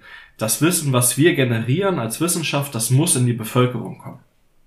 So ist es. Und ähm, ich habe da auch äh, eine, eine etwas radikale Ansicht. Das sollte tatsächlich eigentlich meiner Ansicht nach auch wirklich immer verpflichtend passieren. Also jedes Forschungsprojekt, was du einwir äh, einwirbst, sollte gibt's ja auch häufig schon, das will ich nicht verschweigen. Ne? Also viele Forschungsprojekte haben eben so eine Kommunikationskomponente, wo dann eben vereinbart wird, dass die Ergebnisse angemessen, naja, kommuniziert werden. Ähm, aber das sollte es wirklich übergreifend geben und für alle und vor allem auch in Formaten, die unserer Zeit angemessen sind. Da will ich jetzt gar nicht auf den Podcast hinaus. Wir wissen selbst, dass wir, dass wir hier ein cooles Zeug aufgelegt haben. Äh, ist keine Frage. ähm, aber vielleicht sollte sich auch die, naja, die, der Elfenbeinturm sozusagen, du hast es jetzt überspitzt formuliert, mal überlegen, wie kann man das denn eigentlich präsentieren? Wie können wir das machen? Ne? Und uns, also dir vor allem, aber mir ist das auch bewusst, dass eben immer äh, eine Zeitkomponente damit reinspielt. Also die Leute sind ohnehin ja. überfrachtet, ne? befristete Verträge, ähm, Wissenschaftszeitvertragsgesetz und so, das ist alles bekannt, ne? aber ähm, auch das müssen wir angehen, ja, und da müssen wir gemeinsam Lösungen für finden, weil wir sehen doch, wenn wir, wenn wir Nachrichten gucken, jetzt jeden Tag, wie uns die, die, die Leute entgleiten sozusagen, wie wieder irgendwelche Schwurbler-Demos äh, durch die Straßen laufen äh, und versuchen, Weihnachtsmärkte zu kapern und so. Und wenn ich sowas sehe, dann muss eigentlich durch die Wissenschaftscommunity auf breiter Front ein Aufschrei gehen, muss sagen, wir müssen jetzt nicht anfangen, sondern wir müssen jetzt verstärkt die Bevölkerung mitnehmen, ne, ihnen die Hand reichen sozusagen und ihnen den Zugang ja. zum wissenschaftlichen Denken ermöglichen. Ja, zur wissenschaftlichen Methode. Und ähm, das vielleicht nochmal ein Appell. Ähm, Andres, wie, wie, wie erlebst du das jetzt als ähm, wissenschaftlicher Mitarbeiter? Bleiben wir gleich mal bei dem Thema. Ähm, wie, wie wird denn Kommunikation so in der, in der Community äh, betrachtet? Ne? Also wenn du jetzt, wenn du jetzt irgendwo hinkommen würdest, würdest sagen, okay, ich bin jetzt hier Wissenschaftskommunikator. Ähm, was, was kriegt man da so für Rückmeldungen? Kannst du das einschätzen? Ja, also es gibt, äh, es gibt eigentlich ohne das jetzt schwarz-weiß malen zu wollen, zwei Arten damit umzugehen. Es gibt äh, Forschungs, wie sagt man es, Institute, Universitäten, die legen da total Wert drauf. Ähm, ähm, die gehen voran, die äh, befördern das. Also ähm, äh, beispielsweise Professor Rillich aus Berlin ist da ein wunderbares Beispiel. Der macht YouTube-Videos der äh, kommuniziert international auch, das heißt, der macht das auf Englisch, der macht das teilweise auf Deutsch. Ähm, das ist natürlich wunderbar. Und dann gibt es auch Institute, die ähm, oder Universitäten, die da eher keinen Wert drauf legen und äh, wo das eher verschrien ist. Ähm, und das ist sehr schade, ähm, weil naja, es ist eigentlich was, was dazugehören sollte. Da haben wir jetzt gerade ja schon äh, drüber gesprochen irgendwie. Und ähm, manchmal hat man das Gefühl, es herrscht so eine Art Verachtung gegenüber Wissenschaftlern, die ähm, in die Wissenschaftskommunikation investieren und auch da Zeit reinbringen und genau. Es ist halt, ist ein bisschen, ja, rückschrittig. Ist, rücksch ist rückschrittig ein Wort? Rückwärtsgewandt, mehr oder weniger. Rückwärtsgewandt. Ja, genau. Rückwärtsgewandt. Mhm. Das, genau. das ist, äh, dank, danke dafür deine Perspektive. Und ich habe noch eine andere Perspektive, weil ich beispielsweise auf der äh, DBG-Jahreskonferenz ähm, mit vielen Jungwissenschaftlerinnen und Jungwissenschaftlern am Rande gesprochen habe. Und ähm, ich habe da mal noch eine andere Perspektive, die ist quasi, die, die Leute haben Angst zu kommunizieren. Also da ist, das ist ganz viel, also sie wollen das, ja. sie haben da voll Bock drauf. Also gerade die, die junge Generation, aber es kommt immer eine Angst mit etwas Falsches zu sagen oder auch vor Simplifizierung. Ich sage euch ganz ehrlich, Simplifizierung ist ähm, im Rahmen der Wissenschaftskommunikation, der Popularisierung von Wissenschaft ist nun mal gängig. Das musst du machen. Du kannst nicht, ähm, du kannst nicht wie die Jungs äh, von methodisch inkorrekt das machen, Quantenphysik vermitteln äh, über harte Formeln und über Tabellen und Zahlenwerke. Du musst es irgendwie runterbrechen. Du musst Vergleiche ziehen, die vielleicht jetzt in, auf einer wissenschaftlichen Konferenz niemand machen würde, um eben den Zugang zur Alltagserfahrung der Leute zu ermöglichen. Das ist nun mal so. Und in, ja. in der Auswahl äh, dieser Mittel in der Aus in der sozusagen in der didaktischen Auswahl der Simplifizierung ähm, liegt aber auch eine gewisse Kunst und das be benötigt gewisse Fähigkeiten und Fertigkeiten. Da muss ich mir vorher überlegen, okay, wie erkläre ich dieses und wie erkläre ich jenes? Und das macht, ähm, davon bin ich überzeugt, äh, die Wissenschaftskommunikation eben noch mal zu einer eigenen Disziplin, zu einer eigenen Fertigkeit und das sollte eigentlich aber auch nichts sein, was die Wissenschaftskommunikation disqualifiziert. Und das sollte erst recht nicht sein, ähm, weswegen sich Leute schämen sollten oder müssten ähm, oder sogar Angst haben müssten, äh, diese Wissenschaftskommunikation zu betreiben. Ja, weil es ist einfach was anderes. Wenn du Bock hast auf einen Konferenzvortrag, wenn du Bock hast auf zehn Minuten knallharte wissenschaftliche Fakten und Diagramme und Zahlen, ne, dann geh bitte auf eine Fachkonferenz. Das ist vollkommen okay. Da wirst du auch geroastet hinterher und fertig gemacht, wenn du irgendeinen Mist vorträgst. Ne? Aber wir kommunizieren hier, wir kommunizieren Grundlagenwissen und da ist nun mal Simplifizierung auch erlaubt. Und das wünsche ich mir auch ähm, von, von allen Leuten, die, ähm, oder das wünsche ich allen Leuten, die Bock haben zu kommunizieren. Leute, habt keine Angst. Wir haben auch Netzwerke, da sage ich auch gleich im Jahresrückblick nochmal was dazu. Wir haben auch Netzwerke, Wissenschaftskommunikationsnetzwerke. Und äh, das gilt auch für die, äh, für die Bodenkommunikation mehr oder weniger. Ihr könnt diese Netzwerke nutzen und diese Netzwerke werden euch auch helfen, so wie es uns geholfen hat, ähm, dieser, dieser Angst ein bisschen zu begegnen und diese Angst sozusagen mehr oder weniger zu verdauen. Ja, ich, äh, für mich war das am Anfang auch schwierig, als wir uns kennengelernt haben. Christoph, du erinnerst dich ja wahrscheinlich noch äh, ganz gut daran. Mhm. Ähm, war es für mich auch so, dass ich mir Gedanken darüber gemacht habe, wenn ich, ähm, wenn ich hier im Podcast bin und wenn ich ähm, erzähle, dann im, im Wortfluss geht mal was unter oder äh, das Gehirn hat mal äh, einen Aussetzer und dann vergisst man vielleicht das eine oder andere zu erzählen irgendwie. Und das ist natürlich im wissenschaftlichen Kontext vom Gefühl her so, okay, du hast gerade einen großen Fehler gemacht, aber letztendlich ist es ja für den Hörfluss und fürs Verstehen vollkommen egal, ob ich jetzt was vergessen habe oder nicht.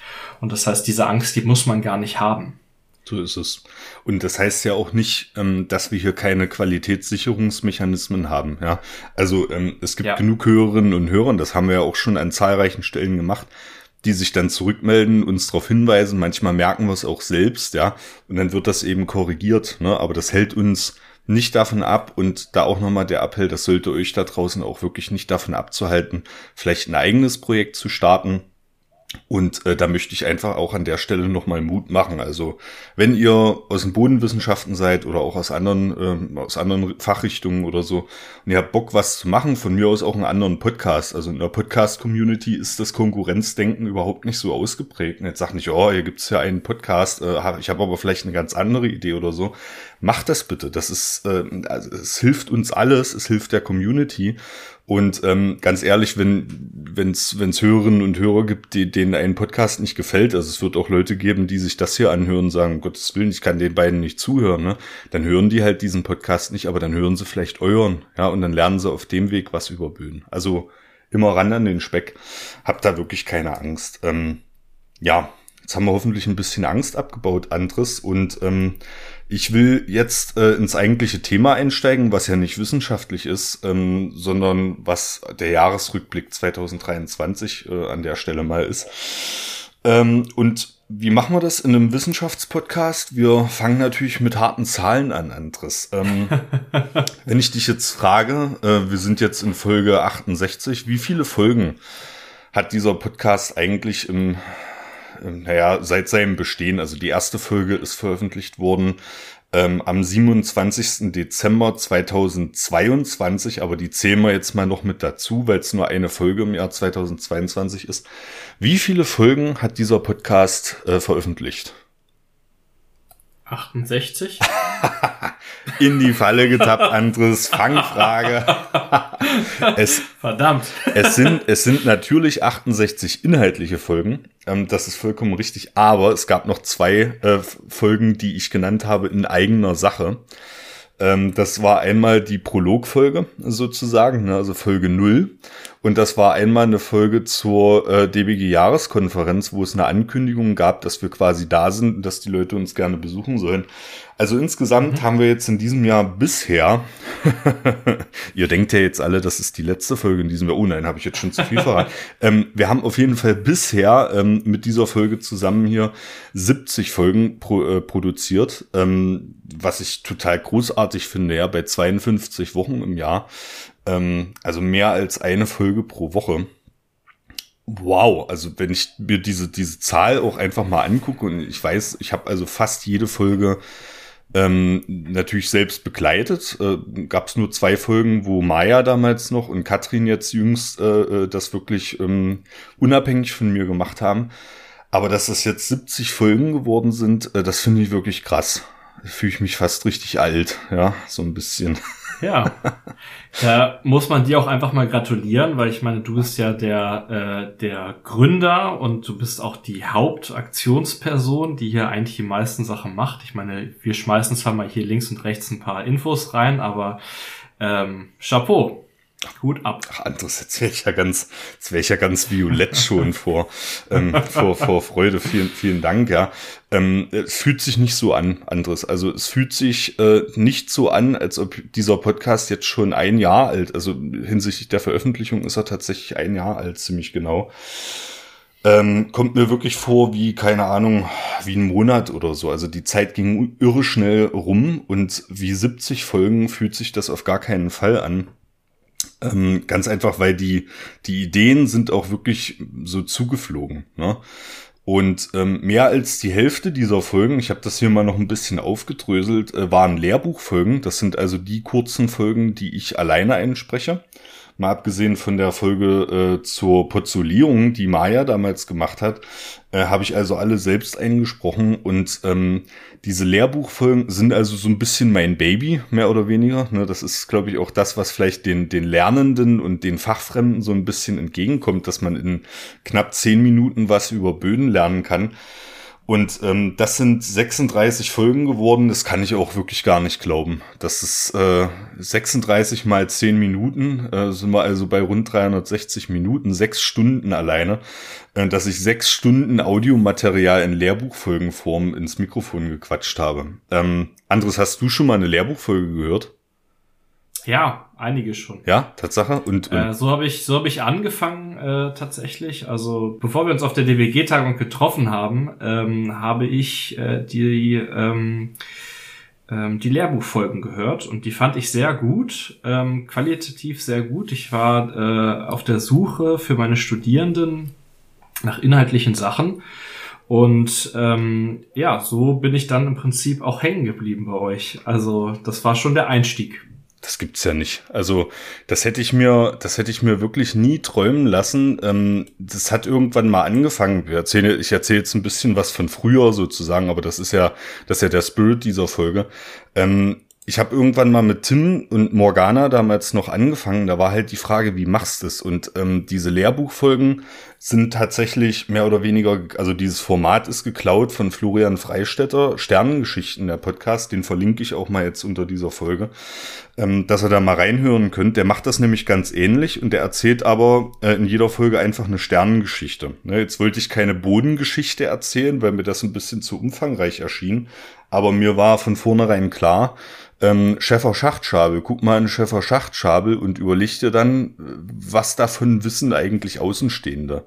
Äh, ganz ehrlich, nix. Ja, also Feldspat, Quarz und Klimmer, ja. die drei vergesse ich nimmer. Das ist vielleicht noch so ein Merksatz, äh, Zusammensetzung von Granit. Aber ganz ehrlich, bodenkundlich ähm, weiß der Otto Normalbürger, die Otto Normalbürgerin einfach nichts. Ne? Und da habe ich mir gesagt, jawohl, das machst du jetzt. Ne? Lehrbuchformat, kurz und knackig. Ähm, ich freue mich, dass das so ankommt. Hätte ich, hätte ich nicht gedacht, dass du äh, tatsächlich einer derjenigen bist, die das hören. Unglaublich. Ähm, jetzt kommen wir zu den Zoll Talks, also das, was wir auch jetzt gerade machen. Ähm, das war das Format, was sozusagen ähm, von uns am meisten Kreativität gefordert hat damals, als Maya und ich das eingef eingeführt haben, ähm, was auch durch eine gewisse Entwicklung gegangen ist. Ne? Also wir haben am Anfang immer zwei Themen besprochen und wollten es zweiwöchentlich machen. Dann hat das uns aber so viel Spaß gemacht, einfach uns mal hinzusetzen und ähm, eine ne Stunde knapp über Böden zu quatschen, dass wir gesagt haben, nee, wir machen das jetzt wöchentlich, jeder bereitet immer ein Thema vor und so ist es ja bis heute geblieben. Ähm, 26 Soul Talks sind mit dieser Folge hier bisher veröffentlicht worden. Ähm, das ist, fühlt sich auch nicht so an, ganz ehrlich. 26 Stück und ähm, perspektivisch werden das ja aufs nächste Jahr nochmal fast doppelt so viele, ja, wenn wir wöchentlich den Turnus verfolgen. Ähm, auch unglaublich. Ähm, dann noch sechs Interviews. Die Interviews waren ähm, für mich das Aufregendste tatsächlich. Mein erstes Interview, ähm, das ich hier geführt habe, ich weiß nicht, ob du es weißt, äh, war mit Sonja Medwetzki ähm, die, die berühmte, mittlerweile muss man ja sagen, berühmte Buchautorin. Und ich war so aufgeregt. Also es ist unglaublich, wenn man auf einmal mit, mit Fachpersonen, in dem Fall einer Autorin, ähm, ähm, da sitzt und ein Interview führen muss. Ich weiß nicht, ob man das hört. Ähm, aber das, das war wirklich eine, eine große Herausforderung und macht aber mittlerweile einfach nur Spaß. Ja, du hast ja jetzt auch äh, Interviews geführt in äh, in Hildesheim, was waren so für dich die Herausforderungen, äh, dieses Interview zu führen? Also ich habe ja vorher schon Interviews geführt. Also äh, ich habe äh, aus vor Ewigkeiten war ich mal in einem Projekt äh, zuständig für das Interview führen, für die technische Begleitung allerdings in erster Linie.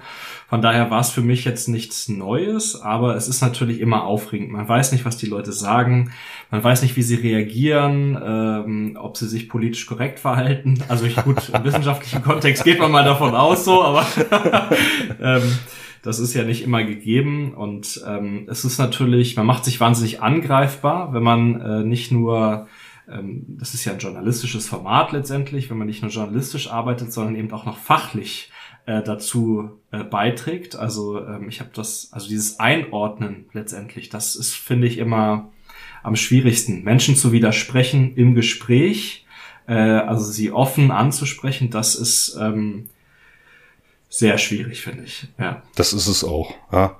Und ist auch für mich schwierig nebenbei, äh, ob, obwohl ich da, ich glaube, ich habe da so ein bisschen niedrigere Hemmschwelle, äh, Leute anzuquatschen und so.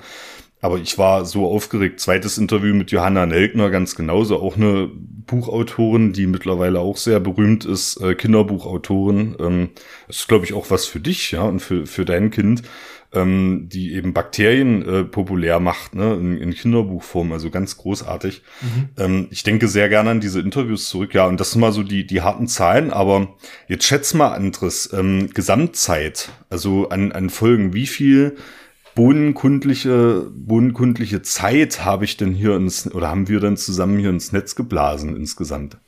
70 Folgen, davon 36 Lehrbuchfolgen, 26 Soul Talks und sechs Interviews und zweimal in eigener Sache. Schätz mal, wie viel, ja. wie viel Zeit? Naja, ich würde sagen, die Soul Talks sind ja meistens ein bisschen weniger oder um eine Stunde drumherum, so vielleicht hm, 60 Stunden. 60 Stunden, da, da bist du ein bisschen drüber tatsächlich, das, das hätten wir gerne. Ähm, wenn, also voraus, vorausgesetzt, meine Addition ist richtig, sind 42 Stunden und 12 Minuten insgesamt. Ja. Ähm, das äh, ist auch das, das ist eine, eine Vollzeitarbeitswoche, ne, sagen wir es mal. Das ja. ist auch unglaublich. Ja. Also ich habe im, im, im letzten Jahr eine Vollzeitarbeitswoche ähm, an Informationen ins Netz geblasen, wir gemeinsam. Und ähm, da könnt ihr also nochmal dieselbe Zeit mindestens an Vorbereitungszeit draufrechnen. Ja, dann sind, sind wir schon bei zwei Arbeitswochen. Ähm, in Wirklichkeit sind es vermutlich vier, weil du einfach noch viel mehr Zeit investierst. Ähm, das, ja, stimmt. Das finde ich, das finde ich äh, ziemlich krass, dass das über 42 Stunden sind. Ähm, und was ich auch krass finde, ist tatsächlich die, ähm, die Veränderungen, die hier im Team passiert sind. Ja, und was ich daraus äh, gelernt habe. Ähm, weil man muss eben wissen, so das Podcasten, also ich erzähle tatsächlich so ein bisschen so aus, aus der Podcast-Bubble, ähm, das ist schön, wenn man die Folge draußen hat und wenn man die sich auch selbst mal anhören kann und so. Alles Knorke, alles schön. Ähm, aber das ist tatsächlich auch mit viel, viel Zeit und manchmal auch mit viel, wie soll ich sagen, also mit vielen technischen Herausforderungen auf jeden Fall verbunden. Und ähm, gerade die Zeitkomponente, die, die schlaucht wirklich richtig. Und ähm, die hat auch dazu geführt natürlich, dass aus nachvollziehbaren Gründen ähm, äh, es halt eine Teamveränderung gab. Ne? Also die, die, die beiden jungen Frauen, die hier am Anfang im Team mit waren, Maya und Morgana, ähm, die haben das Team verlassen eben aus zeitlichen Gründen. Und ähm, das hat mich sehr nachdenklich gemacht, muss ich sagen. Ne? Und ähm, das hat eben auch in diesem Jahr dazu geführt, dass ähm, wir halt zu einer größeren Besetzung gewechselt sind. Ne? Also wir haben natürlich erstmal drüber nachgedacht und haben uns dann, Tim und ich, die Frage gestellt, wie kannst du hier einen Podcast betreiben und dieses oberste Ziel weiterverfolgen? Einfach mal jede Woche über Böden zu reden und äh, Bodenfolgen ins Netz zu blasen, ne? auf einem hoffentlich äh, hohen Niveau. Wie kannst du das aber lösen, ähm, ohne eben nochmal so, ein, so dieses Risiko einzugehen, dass hier Leute, ich will nicht sagen verbrennen, aber sich eben zeitlich so verausgaben, dass möglicherweise andere Sachen auf, die, auf der Strecke bleiben. Ne? Und da war unsere Lösung eben zu sagen, okay, wir gehen jetzt in die Offensive und wir versuchen jetzt über die deutschen Bo deutsche bodenkundliche Gesellschaft ein Team zu finden an Leuten, die natürlich Bock haben. Das hatten wir auch vorher schon, ne? Aber wo das Team eben eine Größe hat, ähm, die dazu führt, dass wir uns die Arbeit besser aufteilen können. Ja, dass eben ähm, niemand hier mehr verbrennt. Ja, und äh, ich hoffe, das, das haben wir einigermaßen geschafft. Es sind jetzt sechs Leute dazugekommen. Du bist einer davon. Ähm, ja. Und ähm, ja, wie, wie, wie ist es so im Team, Andres? das ist eine fiese Frage jetzt, wenn, wenn, wenn ich die stelle. Ähm, aber wie hast du deinen Einstieg so ins Team wahrgenommen?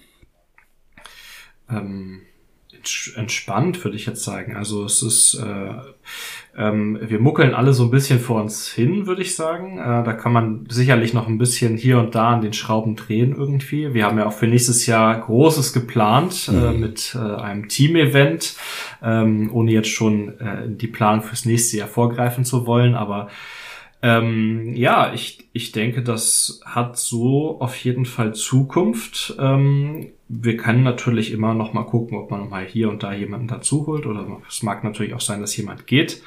Ähm, das werden wir sehen. Aber ich fühle mich sehr wohl und äh, das liegt natürlich äh, auch sehr an dir. Äh, jetzt kommt wieder das große okay. Geschleime. also ich glaube, wir sind insgesamt ein großes Team, äh, angeführt von einem äh, großen Bodenkundler und äh, genau. Ah, hey, jetzt ist jetzt bin ich von Violett zu zu rötlich gewechselt. Also es ist ja un unglaublich. Ähm, das das freut mich aber tatsächlich auch, weil ähm, es war, glaube ich, für, für niemanden im neuen Team sozusagen einfach, so einzusteigen. Ne? Also Podcast mhm. ist einfach eine eigene Welt. Und wenn du das vorher noch nie gemacht hast und das hat niemand von euch gemacht, dann ist das erstmal, ähm, ist das erstmal auch ein Stück weit befremdlich. Und noch dazu trefft ihr so einen Geek wie mich, ähm, der das hier alles äh, so ausgearbeitet hat und da auch seine ganz konkreten Vorstellungen hat. Und ähm, da will ich jetzt auch nochmal über dieses Medium quasi dem, dem Team danken, hier auch das nochmal öffentlich, ich schäme mich nicht, ähm, hier öffentlich zu bekunden, dass ich euch allen äh, auch dankbar bin für euer, ja, wie, wie soll ich sagen, dass, dass ihr so mutig wart und diesen Sprung gemacht habt ähm, dass ihr in dieser Einstiegsphase sicherlich auch viel ertragen habt. es ist nicht einfach, hier reinzukommen. ähm, und dass ihr ähm, hier immer wieder vors Mikrofon tretet und äh, so interessante Sachen aufbereitet und euch da auch neben eurem Alltag als Wissenschaftlerinnen und Wissenschaftler die Zeit nehmt. Äh, also da danke ich euch nicht nur, sondern da muss ich auch sagen, ähm, ziehe ich meinen Hut vor, weil wenn ich keine pädagogische Ausbildung vorher genossen hätte und nicht äh, so ein, so ein, so ein, ja, wie soll ich sagen, so einen natürlichen Spleen hätte, äh, ich hätte das nicht gemacht, weil, weil ganz einfach aus dem Grund, weil ich es mich nicht getraut hätte, ja. Und dafür gebührt euch äh, Respekt, Dank und äh, das vor allem meinerseits. Und ich denke mal, die Hörerinnen und Hörer da draußen, ähm, die sehen das ganz genauso. Und ähm, euch gebührt auch, dass ich sage so, dass, dass, dass ihr ja auch, ihr seid Vorbilder. Ne? Ihr seid ein Blickfang für die Wissenschaftscommunity in der Bodenkunde da draußen, ähm, weil ihr einfach zeigt, okay, wir können das schaffen ne? und wir bilden hier eine eigene Community, äh, die kommuniziert. Und ja, quatscht uns einfach an. Wir sitzen in ganz Deutschland verteilt. Ähm, kommt gerne dazu, ähm, stellt Fragen und nutzt unser Netzwerk, was wir hier im Zollcast aufgebaut haben. Ähm, wir verweisen zur Not an konkrete Ansprechpartnerinnen und Ansprechpartner. Ne? Aber das ist wirklich ein Blickfang. Diese acht Leute, die wir jetzt sind, ähm, ein großartiges Netzwerk und ich genieße die Zeit mit euch wirklich außerordentlich.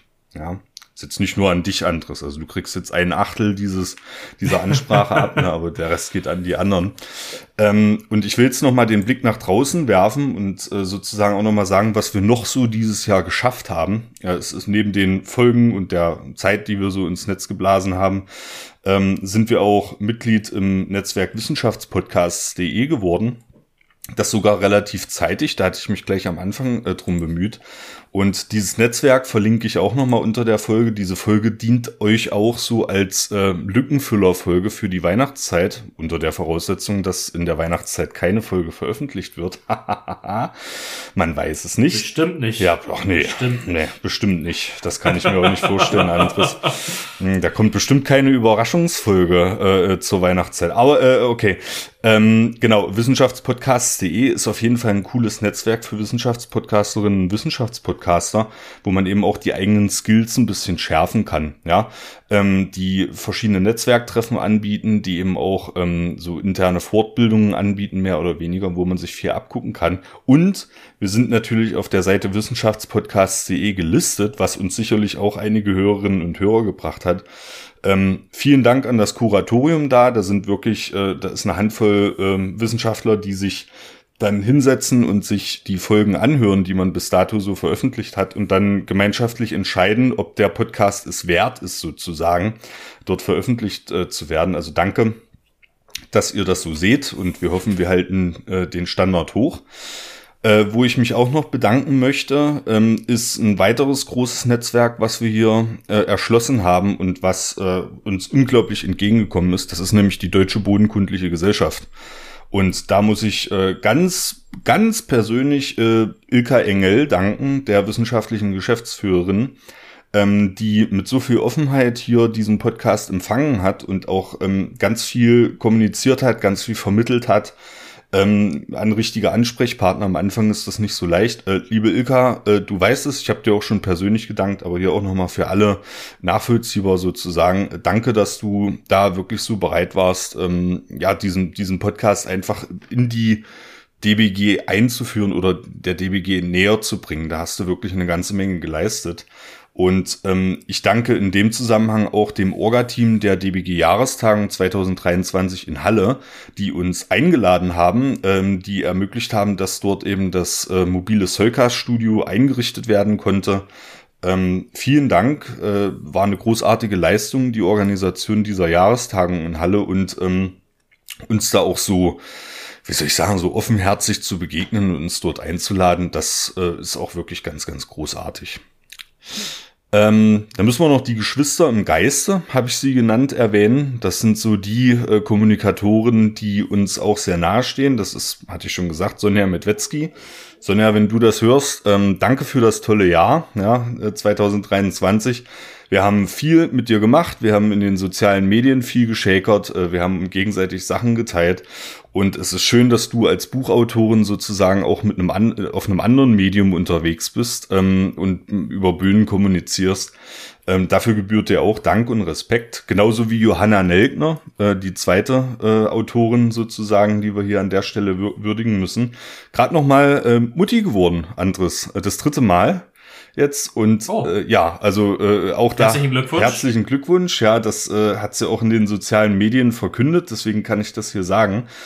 Ähm, die ist ja jetzt schon keine kleine Familie mehr mit drei Kindern, es ist schon eine, eine größere Familie und ähm, ich ziehe auch nach wie vor, das habe ich auch im Interview gesagt, den Hut, dass sie neben der Promotion, neben zwei Kindern eben auch noch diese große Schaffenskraft gezeigt hat und dieses Buch geschrieben hat oder diese Bücher. Sie hat ja mehrere schon Kinderbücher rausgegeben. Also Johanna, viele liebe Grüße an dich da draußen. Ähm, wir haben dich lieb und äh, hoffen, dass wir noch ganz viel zusammen machen. Grüße gehen auch nochmal raus an Klaus Kruse, der hat hier auch einen Einspieler bekommen. Klaus, du weißt auch, dass wir dich lieb haben. Ähm, und Gruß geht auch raus an Frank Jakob vom Staatsbetrieb Sachsenforst, mit dem ich, glaube ich, die beste Interviewfolge aller Zeiten aufgenommen habe bei der Bodenzustandserhebung Wald. Nein, das ist aber, also sie, sie, sie ist gut. Äh, ich bin, ich bin nicht unzufrieden sozusagen. Lieber Frank, danke, dass du uns eingeladen hast und wir haben auch noch einiges vor. Ähm, das war auch eine ganz großartige Sache. Hochschulen, an denen wir durch die steinernen Hallen schallen, gibt's auch. Äh, ich sag da nur Hildesheim. äh, Oldenburg, Halle, Koblenz, ähm, Berlin beispielsweise auch in Hannover und Mainz äh, und an der ETH Zürich. Auch da wird der Soulcast empfohlen. Es mag jetzt sein, dass ich äh, auch noch Standorte vergessen habe. Ganz bestimmt sogar, weil ich von denen noch nichts weiß. Ne? Aber danke an die Lehrenden, die diesen Podcast empfehlen und möglicherweise sogar in ihre Folien einbauen. Das hätte ich mir nie träumen lassen. Vor allem ja, dass hier mal wirklich äh, Podcast-Folgen in einer auf einer Vorlesungsfolie auftauchen. Ähm, und zum Schluss, dann bin ich auch, ähm, bin ich auch zu Ende sozusagen mit meinem Dank und äh, mit meinem überschwänglichen äh, Gruße äh, danke ich natürlich allen Hörerinnen und Hörern da draußen im Namen des gesamten Teams, würde ich mal sagen. Ähm, es sind unglaublich viele mittlerweile. Äh, es ist eine große Community. Wir wüssten gerne noch mehr von euch. Also nützt doch die Weihnachtszeit und schreibt mal eine Mail an info.zollkast.de. Ihr müsst keine persönlichen Daten und so, aber es wäre mega hilfreich, einfach mal zu wissen, okay, Student, Studentin oder Bauer, Bäuerin oder vielleicht aus fachfremden Bereichen, ja, wer seid ihr eigentlich? Ähm, aber ihr habt im letzten Jahr auch viel Lob, Kritik äh, zurückgemeldet ähm, was sehr hilfreich war, diesen Podcast kontinuierlich zu verbessern, weiterzuentwickeln. Ähm, und ihr habt sogar manchmal ordentlich Knete abgedrückt, was uns geholfen hat, hier Equipment anzuschaffen ähm, und natürlich auch äh, digitale Infrastruktur auszubauen. Ähm, für all diese Leistungen gebührt euch ganz großartiger Dank. Ohne euch ähm, wäre dieses ganze Projekt und die viele Zeit, ich habe von einer Arbeitswoche reiner Podcastzeit gesprochen, komplett sinnlos, äh, komplett äh, sinnentleert und deswegen danke, äh, dass ihr unserem Wirken hier einen Sinn gebt. so, und jetzt sind wir ähm, in, sozusagen mit dem Schöpferischen durch. Das ist, sind die Dankesworte und ähm, Andres, was hast denn du dir vorgenommen fürs Jahr 2024? Nicht privat, bitte. Da wären wir nämlich heute gar nicht mehr fertig mit der Folge. Sondern podcast-technisch. Ja. Hast, du, hast du schon so äh, Entwicklungsmöglichkeiten? Wo soll es hingehen mit, mit dem Podcast? Hast du Folgen schon in petto? Was ist für 2024 bei dir angedacht? Ja, ich habe äh, ich habe viele Ideen. Ähm, mir hat das sehr gut gefallen mit den Interviews, muss ich ganz ehrlich sagen, auch auf so einer lockeren Ebene. Das werde ich äh, definitiv verfolgen. Ich denke mal, da werden wir alle mehr machen. Also vielleicht nicht alle, alle, aber die meisten. Und ähm, ja, ansonsten äh, bin ich ja sehr interessiert, äh, den YouTube-Kanal nochmal ein bisschen zu bespielen, lieber Christoph. Ähm, wir werden sehen, was da kommt und was passiert. Äh, ich hoffe, dass wir unser Netzwerk ausbauen. Ich hoffe, dass wir vielleicht auch unser Netzwerk international noch ein bisschen ausbauen können. Und äh, was hast du denn geplant? ich habe mir, ja, da, danke, das sind, äh, ich genieße es so, sowieso mit dir und mit den anderen Teammitgliedern einfach mal ein bisschen zu brainstormen, mal zu überlegen. Das kann man so machen. Ähm, es sind ja verschiedene Sachen in der Pipeline. Ich will noch nicht alles verraten, aber ich habe mir auf jeden Fall aufgeschrieben Inhalte.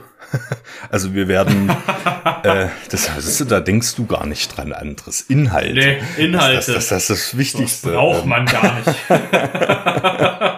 Man hab jetzt immer so schöne Laberfolgen hier. Ähm, nee, aber ich, ich habe mir wirklich vorgenommen, dass wir inhaltlich und niveautechnisch quasi auf diesem Level bleiben, was wir jetzt erreicht haben. Ähm, das finde ich großartig. Das ist ein, ein, Niveau, was eben auch ökonomisch, äh, glaube ich, sehr, sehr gut tragbar ist. Ähm, die Öffentlichkeitsarbeit, also wir werden uns bemühen, denke ich mal, im nächsten Jahr ähm, noch ein bisschen mehr in Zeit in Öffentlichkeitsarbeit zu investieren, das auch ein bisschen einheitlicher alles zu gestalten, ja, und euch dadurch zu ermöglichen, eben ähm, auch besser informiert zu sein, was gerade im Podcast so läuft und sozusagen, was bei uns gerade so Phase ist. Ähm, und es gibt natürlich auch einige Ideen, neue Formate auszuprobieren. Eins hast du jetzt schon gesagt, zum Beispiel über YouTube. Allerdings, ich würde wirklich ungern einen Videopodcast produzieren, aber ich habe schon immer mal einen Livestream gedacht, Andres, dass man mal zu unterschiedlichen Gelegenheiten hier livestreamt. Ähm, Andres schüttelt im Kopf, ihr seht, das ist alles noch nicht, noch nicht ausgereift und so. Ähm, aber da könnt ihr uns auch mal rückmelden. Wie, wie wären das für euch? Würdet ihr uns gerne mal sehen, live oder nicht live, äh, Videopodcast oder würde euch das nichts geben oder so? Einfach mal eine Mail an info.zollcast.de. Ähm, und was ich mir auf jeden Fall aufgeschrieben habe, worauf ich mich auch schon sehr freue, ist unser Team-Meeting tatsächlich, unser Team-Event. Äh, wir haben uns vorgenommen, dass wir uns einmal im Jahr, ähm, so wie bei der DBG-Jahrestagung jetzt, äh, wirklich einmal im Jahr auch wirklich äh, live und im wahren Leben treffen äh, und die Zeit nutzen, um gemeinsam natürlich ein paar Hopfenkaltschalen äh, zu vernichten und äh, natürlich auch so teambildende Maßnahmen ein bisschen durchzuführen und auch ein bisschen strategisch zu besprechen. Und äh, wie schön, dass das dann in diesem Jahr äh, unter deinem Dache stattfindet. Äh, so ist es zumindest angedacht. Also das wird eine, wird eine tolle Zeit, glaube ich. Ja, und sonst ähm, wollen wir natürlich alle immer schön gesund bleiben und diesen Podcast hier in die Zukunft tragen. Das ist für mich so, glaube ich, ein guter Ausblick. Ja, also äh, genug äh, des Ausblicks, genug des Rückblicks für dieses Jahr. Jetzt haben wir also auch unsere RTL-Jahresrückblickfolge äh, 2023 hier offiziell rausgehauen. Die heißt nicht RTL, um Gottes Willen. Ähm, ja, ähm, danke nochmal an alle, die das hier so freiwillig mittragen. Wenn ihr irgendwas nicht mittragen könnt, was hier gesagt wurde, wenn ihr was ergänzen wollt oder wenn ihr ähm, Rückmeldungen anderer Art habt, nutzt bitte die E-Mail-Adresse info.zollcast.de Das wird immer bearbeitet. Wir lesen jede einzelne Nachricht und äh, bearbeiten die entsprechend. Darüber hinaus sind wir auf den sozialen Medien Blue Sky, äh, X, was ursprünglich mal Twitter hieß, Instagram und Facebook vertreten. Auch da könnt ihr uns natürlich ähm, und auf jeden Fall erreichen. Ähm, und bevor ich jetzt nochmal antease, dass ihr euch äh, überhaupt keine Hoffnung machen sollt, dass jetzt in der Weihnachtszeit, ähm, wir machen übrigens Weihnachtspause bis in die zweite Kalenderwoche, also die nächste Folge des Soulcasts Zwinker Zwinker erscheint planmäßig Zwinker Zwinker am 10. Januar 2024. Ähm, ja, bevor ich euch jetzt äh, in diese vielleicht auch für euch wohlverdiente Weihnachtspause entlasse, ähm, überlasse ich dir jetzt, lieber Andres, natürlich für dieses Jahr 2023 die letzten Worte in diesem Podcast.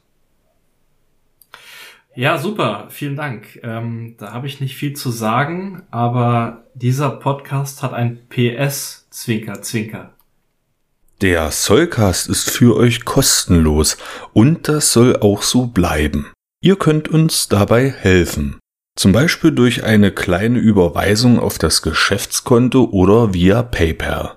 Wie das genau funktioniert, seht ihr auf sollcast.de unter dem Punkt Unterstützen. Das Geld wird für die digitale Infrastruktur verwendet und darüber hinaus in Technik investiert. Vielen Dank für eure Unterstützung.